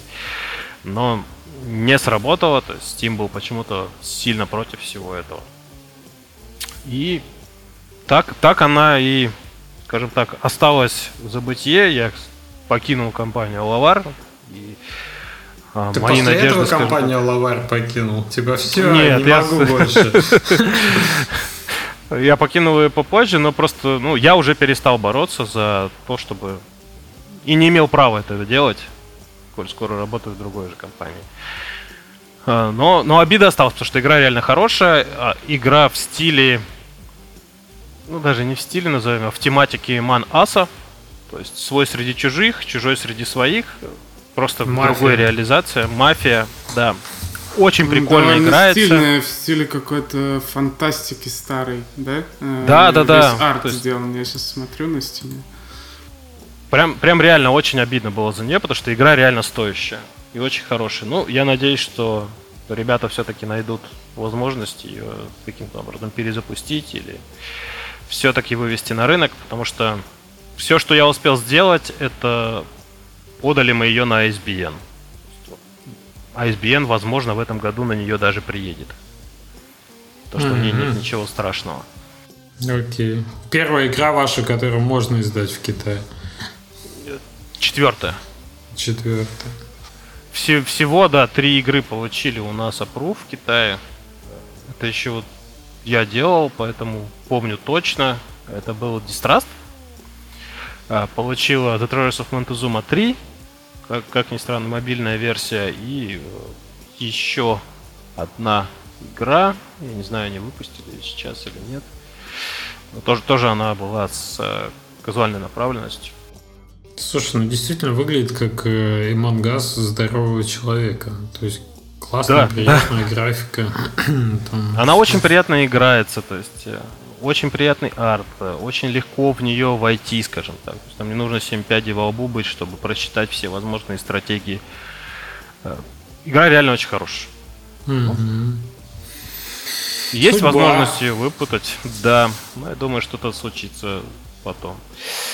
Вот, это, наверное, самый большой такой провал из того, что вот реально мне, мне важно было. Mm-hmm. Вот, вот эта игра реально была стоящей, и я до сих пор себя виню, что я не смог ее вот вернуть на круги своя. Слушай, ну не, не знаю, интересно ли тебе чуть-чуть вкратце сказать, как, как так вообще получилось с метой, или это лучше другого Илью спрашивать, как это все образовалось и так далее. Как ты решил присоединиться к команде? Тебя прям ну, На самом деле я давно думал о переезде в Москву. У меня сюда переехали родители еще 8 лет назад. Сам, сами мы оставались еще в Новосибирске, и просто в какой-то момент уже, э, что называется, созрел. 12 лет в аварии отработал, я понял, что ну, на, надо дальше уже двигаться. Поэтому поехал в Москву. Ну а в Москве, соответственно, одна из первых, наверное, компаний, с которой я говорил, была как раз таки Мета. Мы вот встретились даже Ой, по-моему, на январских праздниках 4 января с Ильей пересеклись, поговорили. И он пригласил меня в мету. А я, поскольку уже, я такой человек, если я решил, я, я еду. Все. Я решил, что мы переезжаем в Москву, значит, собрал вещи, переехал, вот, и через какое-то время уже перевез всю семью сюда. Собственно говоря, связано это исключительно с этим. Ну, понятно. А, окей, чуть-чуть про, про твою деятельность в мете, может быть. Бипет отлично же зашел. Отлично, но я так понимаю, что он уже был готов, да, на момент релиза? Или...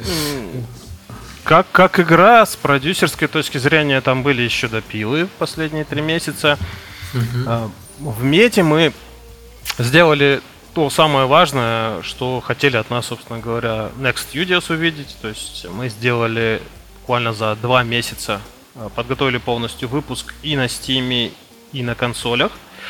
Э, подготовили западную аудиторию к игре, потому что на момент начала работы с игрой, это был середина января, как раз я пришел в мету, было, по-моему, около 8-9 тысяч виш-листов за два месяца удалось довести эту сумму там почти до 40 тысяч, соответственно, с нее и выпускаться. Причем большая часть этих виш-листов, они были не из Китая, а были как раз-таки с Запада, то есть это США и Европа. В этом была наша основная задача, то есть очень маленький скоп по времени, игра была уже, ну вот, грубо говоря, отполирована, готовая, лежала. И фактически мы просто ну, чуть-чуть решили ее подзадержать, потому что готова она была еще в феврале. Мы решили ее подзадержать до марта, чтобы ближе был выпуск консольных версий, которые как раз-таки в данный момент там проходили сертификацию. Окей. То есть в целом тоже удачная история, как бы именно запуска, продвижения, маркетинга и так далее. Да, да, вполне себе. То есть, ну и плюс очень хорошая команда, нужно сказать, дать им должное. Они прям с нами сидели также днями и ночами, когда нужно было исправлять какие-то вещи. Причем они очень дотошно, они исправляют даже такие мелочи, как, не знаю, ну, грибочек не того цвета. Вот нужно его перерисовать и обязательно под это накатить патч. Кто-то скажет, да как бы забейте уже, да, но эти ребята нет, они все выполировали. Были, да, у нас много там нерешенных вопросов э, касательно там, тех же консольных версий, как их запускать, что лучше сделать сначала. То есть мы им давали определенные советы, они этими советами, собственно говоря, пользовались. Бапит для меты был, да, первой такой игрой премиальной, которую выпустил, в принципе, вот этот, вот этот бренд, да, Meta Publishing. Это компания, в принципе, в Steam, но впереди нас ждет еще очень много очень крутых проектов. Да, на этот год мой любимчик Time Loader. Спасибо, спасибо. Я просто ближе хотел перейти, знаешь, к тому, что, наверное, больше всего интересует наших слушателей. Это вот именно, то есть то, что в 2018 году Steam ломался, это, конечно, ну, как бы трагично и печально, но это интересная история, чтобы ее вспомнить, но это все равно дела минувших дней уже. А вот что сейчас-то происходит? То есть какие тренды мы там фиксируем сейчас? Как вообще инди-разработчику продвигать игры, на твой взгляд? Если он делает это сам. Да, слушай, вот это самый интересный вопрос, наверное, который сейчас интересует большинство людей, в принципе. Если мы посмотрим там последние там, статьи на DTF, которые репостят и Индии задают вопросы, э, там издатель, кто он, враг или друг, нужен ли он вам это и как вечный, вообще в принципе продвигать. Вопрос. Да, вечный вопрос. Э, я бы со своей стороны ответил так, что прежде всего, ребята, оцените трезво свои возможности. Вы смотрите на игру, даже если вы не собираетесь ее ни с кем издавать, сделайте питчи по издателям. Посмотрите, что люди, которые занимаются этим много лет и много игр выпускают, что они думают, в принципе, о проекте. Интересен он им или нет. Это в любом случае вредным не будет. Вас никто не заставляет там, за уши тут же подписаться, но тем не менее вы получите какую-то обратную связь, потому что для вас проект безусловно, он солнышко, лапочка, лучший, и это нормально, абсолютно хорошо. Но всегда очень полезно заглянуть со стороны. Страшно, как? страшно же, это же больно, это как бы твое родное, вот ты его на оценку вытаскиваешь из пещеры, такой седой весь белый. С, с одной стороны, а да, с другой стороны, так делаешь ты для чего? Для того, чтобы он э, понравился или чтобы он не понравился? Ну да. Вот. Поэтому какие-то шероховатости, они уже могут быть очень мелкими на самом деле и легко поправимыми. И в этом случае там издатель со своей там, не знаю, продюсерской командой. Опять-таки, да, э, сразу помечу, что мы говорим об издателях именно. Не о компаниях, которые просто тебе дали денег, ты делаешь проект, а потом они нажали кнопку. То есть, когда да, разработчик так, все извините, за них а сделал. Как, как одних от других вообще отделить? Это тоже, знаешь, вопрос нетривиальный. Слушай, вот это да, это очень хороший вопрос. Потому что, ну, в моем понимании издательства и в понимании меты, что такое издатель. Издатель это партнер прежде всего. То есть вы вместе работаете над игрой. Да, он дает там финансирование, которое нужно, но это лишь для того, чтобы разработчик в данном случае не переживал о, своем там материальном состоянии или что у него там, резко закончатся деньги, он перестанет делать этот проект. Но в общем целом это все должно работать как, как, как члены одной команды. То есть издатель э, может прийти к разработчику с вопросами, разработчик может прийти к издателю с вопросами, запросами помощи. И эта помощь там не только финансового характера, но и там, не знаю, ребят, вот я не знаю, там в этом сюжетной линии, вот как лучше поступить, что вы думаете, собрать какое-то мнение, да. То же самое издатель всегда должен вести в курс э, разработчика о том, что происходит, то есть каким образом делается та или иная вещь, для чего делается вот это или вот это. Делается какое-то промо, обязательно нужно там рассказывать, зачем это делается, как это делается и почему это делается. Безусловно, это согласование каждого шага. Вот эта работа уже издательская. Если вам издатель пришел, как бы первый раз спросил, что за игра, второй раз спросил, сколько надо денег, а третий раз, когда будет готово, ну, наверное, это не сильно заинтересованный издатель. Потому что нормальный издатель, безусловно, вас запросит там геймдизайн только. Несколько раз созвонитесь, пообщаетесь, обсудите, что же все-таки будет это за игра, что, какие действия предполагает издатель для того, чтобы эта игра стала хитом. Да, то есть составится какой-то первичный маркетинговый план. Понятно, он будет не финальным, он будет изменяться в, по мере того, как меняется все в этом мире. В этом году, например, Steam, э, я думаю, многие заметили, что снова поменял алгоритмы поиска. Поменялись не только сами алгоритмы поиска, поменялись там, вопросы и веса. То есть, э, если раньше вес имело одно значение на игре, сейчас вес имеет совсем другое значение. Очень важно хорошо подходить к SEO самой страницы даже в игре. Правильно настраивать теги.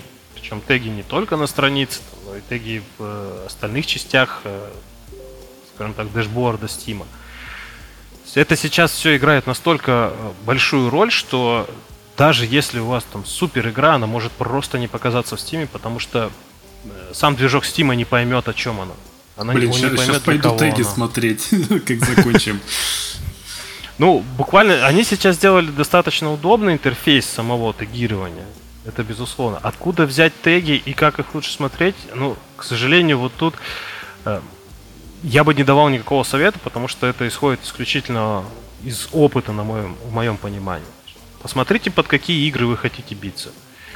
Посмотрите, там, какие теги, например, те игры поставили, да. Посмотрите, что же вы хотите, какую аудиторию вы хотите на этой игре увидеть какая аудитория сейчас активна.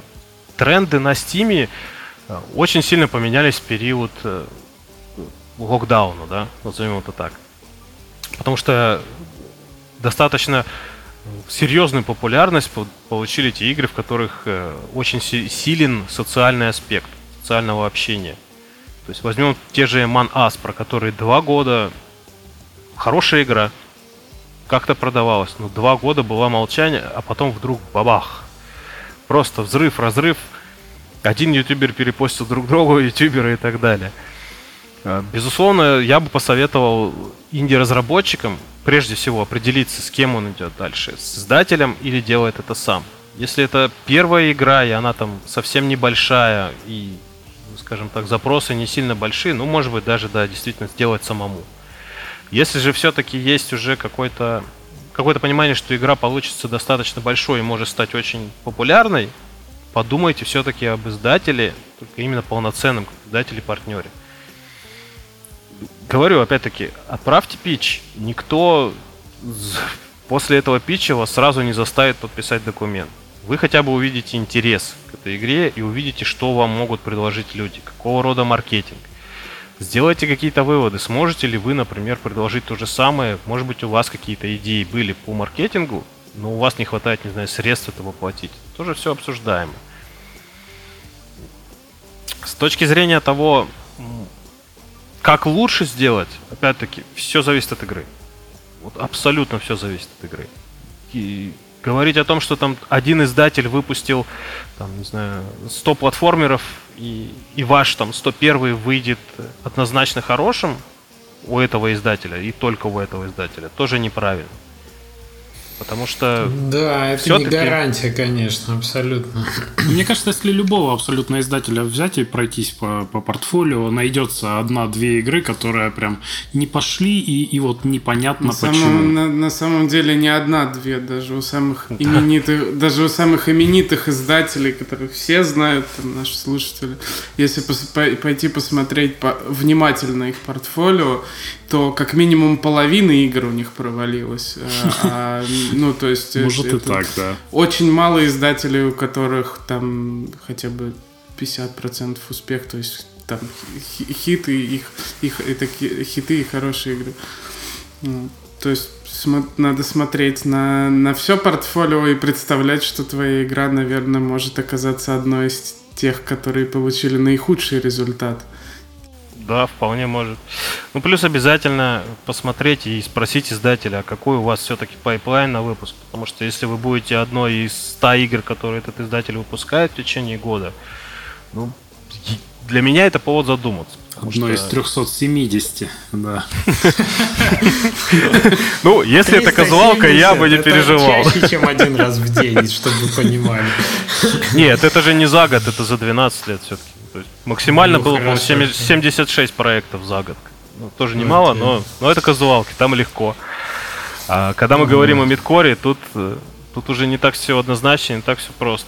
Смотрите, с какими командами работает этот издатель обязательно. Каждый инди-разработчик для себя должен понимать, что встать на платформе типа, например, эпиков, э, на платформы GOG, с каждым днем, конечно же, становится все попроще, но не, не так, чтобы это делалось очень легко. Все равно личные, есть... Э, личные контакты решают, чтобы Valve не конечно, говорил, что конечно. мы ко всем одинаково Абсолютно. относимся.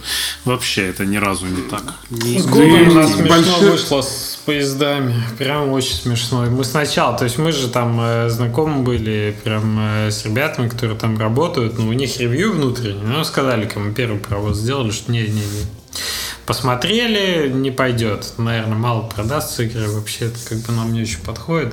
А когда мы уже выпустили вторую, там, Гок уже сам к нам пришел, говорит, хотим обе игры, даем там фичер и так далее, и так далее. Ну, то есть тут, да, тут вопрос, конечно, не только контактов, но и уже и твоего опыта там какого-то выпущенных проектов. Да, каждую игру можно представить по-разному. Даже если вы сейчас не видите перспектив там на том же самом Гоге, спросите людей, не бойтесь спрашивать. Вот не бойтесь идти и спрашивать. Потому что многие у нас вот почитают статьи, типа, я тут сравнил, что вот, не знаю, недавно статью читал про прологи. Я тут сравнил последние 12 прологов и считаю, что прологи не надо выпускать. Отлично. Почему? ты, ты сам выпускал прологи. В статье не написано. Нет, не выпускал прологи. Но я посмотрел статистику, которая доступна. Ну, как бы, Окей, ладно, это твое мнение. Твое, твое мнение, Илья, надо ли выпускать прологи или не надо и почему? Надо, но не для каждого продукта, прежде всего. И почему это нужно? Потому что это как дополнительный API. Это дополнительная видимость для вашего проекта в сторе. Но опять-таки, не каждому проекту подходит э, такой тип дистрибуции. Не каждому. Некоторым проектам он может даже навредить. Это не панацея, просто как, как-то угу. у нас, как, как только какая-то методика появляется, как только выйдут статьи на Гамасутре или кто-то расскажет на конференции про что-то, это э, у всех попадает в, список в список must-have. Это надо сделать. У них как по книжке. Типа, э, так, выпускаем угу. пролог, так. И там не важно, какая у них игра, они все равно, ну, все, все равно идут, выпускают прологи. Я... Ну, в моем понимании, вы, вы смотрите на игру. То есть, если вы реально... Вот посмотрите со стороны игрока. Вот просто сядьте, поиграйте в свою игру не как создатель, а как игрок. Вам бы интересно было поиграть в пролог и дальше потом ждать продолжения этой истории? Или нет? Ну, банально, это такая вот поверхностная, скажем как, э, фича. А если мы говорим о более глубоком смысле, то тут уже нужно включать там и, и аналитику, и смотреть, какая игра будет по итогу, и сколько будет геймплея в ней, и, и какой это будет геймплей. То есть на адвенчуру делать пролог, скажем так, адвенчуру, которая вот story-based, где ты ходишь, я не знаю, как в фильме смотришь по, по сторонам. Ну, стоит это пролог делать? Возможно, возможно. Зависит от того, какая она, правильно? Прекрасно, мне понравилось, как ты поставил вопрос. Вот такой можно делать? Возможно. Тут как бы есть варианты все равно. Я бы я бы что ситуации-то разные бывают. Некоторые игры, некоторые хитовые, очень хорошие игры, которые ну, э, э, на релизе э, собирают огромную аудиторию, собираются под самый конец. И у них очень долго нету, это, ну, как правило, какие-то системные игры, тайкуны, да, там их очень сложно uh-huh. собрать воедино. И если для такой игры попытаться выпустить пролог там в середине разработки, это же не будет то, во что поиграет игрок и скажет, о, да, клево, я хочу... Э, ну, то есть, если у тебя плейбла нет на руках какой-то демки крутой, то не надо выпускать пролог. Это же должен... Это же тоже продукт, ну это безусловно.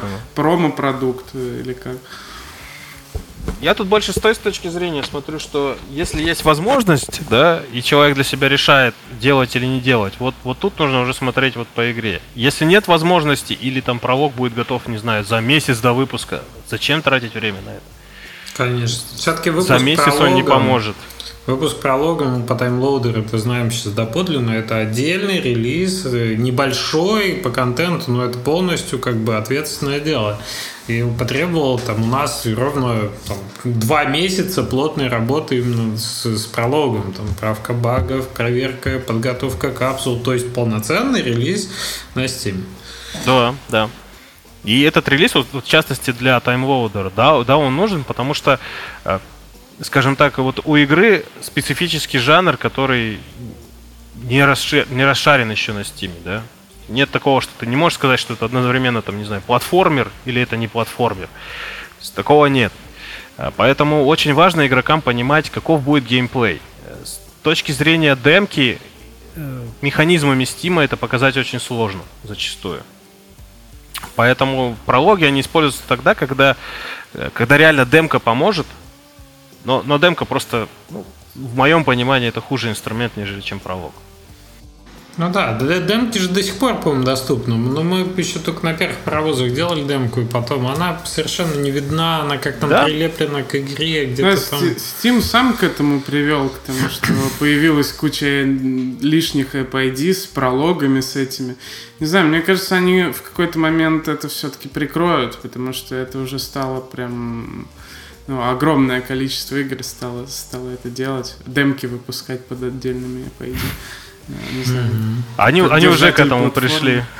Да? Сейчас они начали, ну, плейтесты, я думаю, уже все видели, да? Этот новый функционал. Mm-hmm. Это для того, чтобы исключить появление дополнительных app-ID под э, именно э, ну, тесты, скажем так, бета-тесты mm-hmm. под бета-бранчи и так далее. Но окончательно это все все равно невозможно будет победить.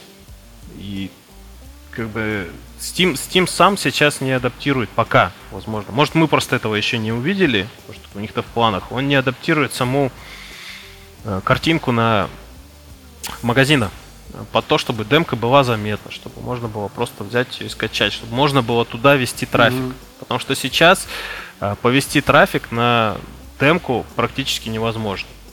Человек Но они идет фестивали там... для этого делают, как бы типа давайте. Я думаю, увеличим трафик, и все будут играть в тысячу демок в одну неделю. Да, Идея, но демки-то потом уходят. Демки-то потом уходят. Понимаешь, если бы они пытались сделать это на уровне системы, которая оставляет видимость на демках после фестиваля, так это mm. же не так. Там демки после фестиваля закрываются, и это тоже, ну, как бы, не, не, не вроде как нелогично для того, чтобы демки были заметнее. Ну, как бы, да, под, под другого получается решение той же задачи такого же эффективного. Ну, они отчасти сделали, они ввели вот э, Free Demo Hub, так называемый.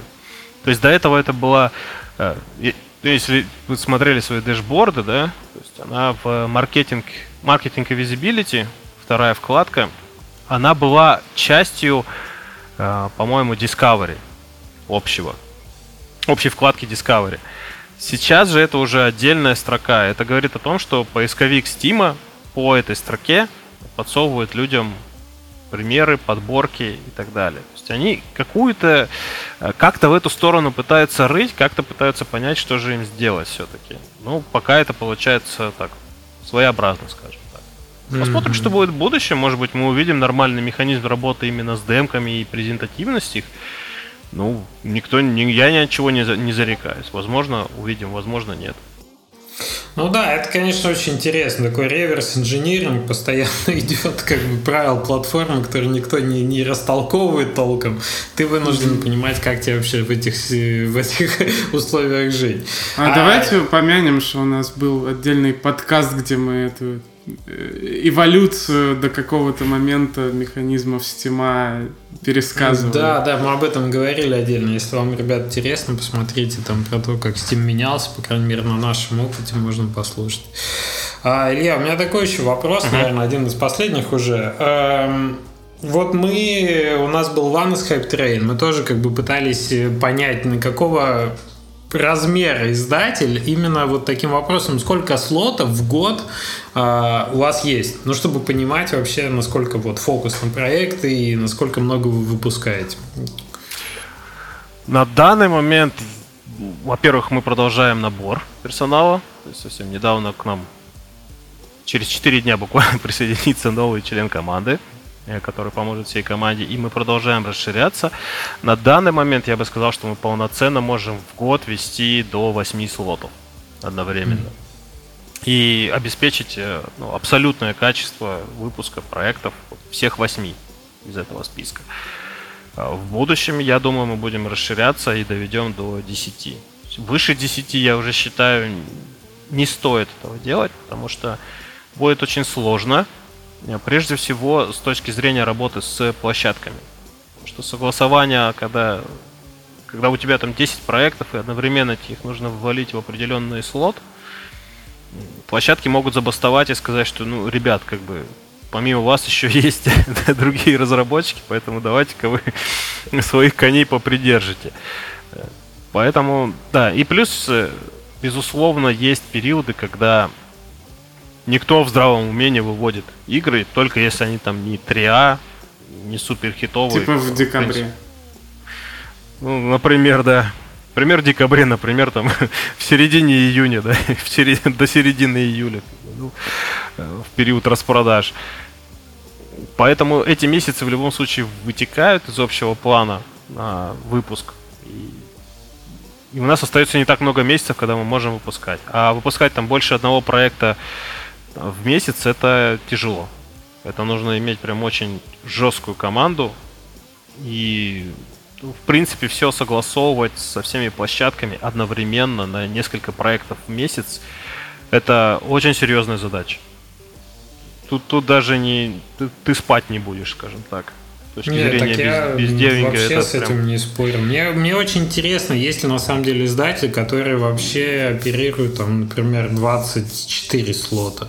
Ну, Ого, то есть больше нет, там, я 15. такого что-то даже не могу вспомнить. Мне тоже кажется, что это уже либо ты отдельное издательство открываешь, то есть ты вот в рамках там какого-то Какие-нибудь под, да, подразделения начинаешь. открывают, как да, у, у Devolver да, да, да. есть, угу. как там Good Shepherd, да, у там THQ, Handy Games, там они постоянно ну, отпочковываются на какие-то... Да, но да, при да, этом да. Devolver, например, поддерживает одновременно в год 4 слота всего.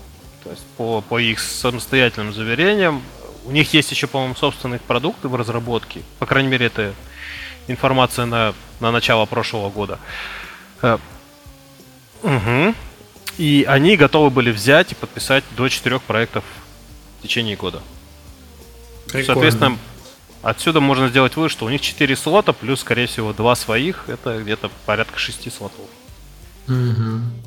Ну, то есть такой вот, они как раз держат, да, типа у них есть премиум издательство и есть там для, для там, остальных проектов. Ну, правильно, дорого, наверное, для каждой игры снимать долго это свои E3 конференции, которые мы все смотрим, угораем. Ну, слушай, мне кажется, у Devolver сейчас есть возможности снимать вообще сериалы для своих проектов. Кстати, интересно, как, как они на новый уровень выйдут после там, Fall Guys, да? Ну, что, что для них означает? Слушай, они, они сами говорили, насколько я помню, всякие интервью, что для них это самих была такая неожиданность. То есть они не ожидали, что игра взлетит настолько серьезно, потому что ну, в тот момент Human ну, Fall такое Flat тяжело же... ожидать вообще. Слушай, ну достаточно жестко держал рынок именно таких игр Human Fall Flat в тот момент, когда они выпускались. И действительно тут так скептически можно было подойти к вопросу того, что она там стрельнет и начнет обходить. Угу. Но она же стрельнула. И для них это было неожиданно, и для, И для Стима, наверное, тоже. А после этого и для Among Us все было неожиданно. Еще такой год неожиданностей был у нас. Посмотрим, что будет в 21-м. Ох, да, главное, что 21 нас это немножко удивил в другом ключе. Илья, огромное удовольствие с тобой беседовать, кладезь опыта, очень много интересных историй и так далее. Да я очень надеюсь, что мы, это не последняя наша, так сказать, не последний выпуск, не последняя беседа, и может мы еще там после запуска таймлоудера о чем-нибудь поговорим интересном. И вообще всегда рад тебя видеть в подкасте. Спасибо большое, что пришел. А, Через пять минут после запуска таймлоудера, чтобы с матом прям. Договорились. Давай-ка поспокойнее мы запустимся. Без этих вот cool Нет, с таймлоуд. Я уже прошел эти круги ада для того, чтобы теперь точно сначала проверить все на 300 рядов, чтобы не было сюрпризов. Ох, Илья, я, ты же знаешь, это всегда непредсказуемые эти черные лебеди, так что да. Я так много раз думал, а потом проснулся утром с рейтингом 17%. Слушай, ну это своеобразный рекорд. Раньше 10 раз э, предостерегал себя, теперь 100 буду. Да, тут дело такое, никогда не бывает слишком много, так сказать, проверок. Ну, я говорю, мы сейчас проходим очередной на очередной билд. Я говорю, вчера вроде было три критических этих момента нашли. Сегодня их поправили, отправили QA, сегодня пять. Откуда? Радуйся, радуйся. Баги, которые нашли тестеры, не найдут игроки. Это погоди, я еще запущу на своем ноутбуке. У меня есть ноутбук, который со мной, наверное, с третьего года, по-моему, был в аварии. Так, это и это... я, я, я, пред, я предлагаю вот, вот эти разговоры просто в конце так в тишину потихоньку уводить. Уходят в горизонт. Все, ребят, спасибо большое. Спасибо большое, что позвали, очень приятно. Да, спасибо, Илья. Слушатели наших по-прежнему призываем приходить нам в комментарии, в э, телеграм-канал, в комментарии на YouTube, в комментарии к тем площадкам, где вы нас слушаете, да, там тоже можно ревью оставить с какой-нибудь оценочкой. Для нас это очень важно. Если вы знаете кого-нибудь, кто хотел бы дать рекламу в нашем подкасте, не стесняйтесь, пишите. Еще раз напоминаю про этот момент. Мы, реклама, реклама. Реклама, реклама. Это мы можем как раз таки. Это в наших, так сказать, э, силах. Вот, ну а все остальное тогда продолжится на следующей неделе. Ждем вас э, через недельку снова в гости. Ну а пока-пока-пока. Пока-пока-пока. Всем пока. Пока-пока-пока. Счастливо. Пока.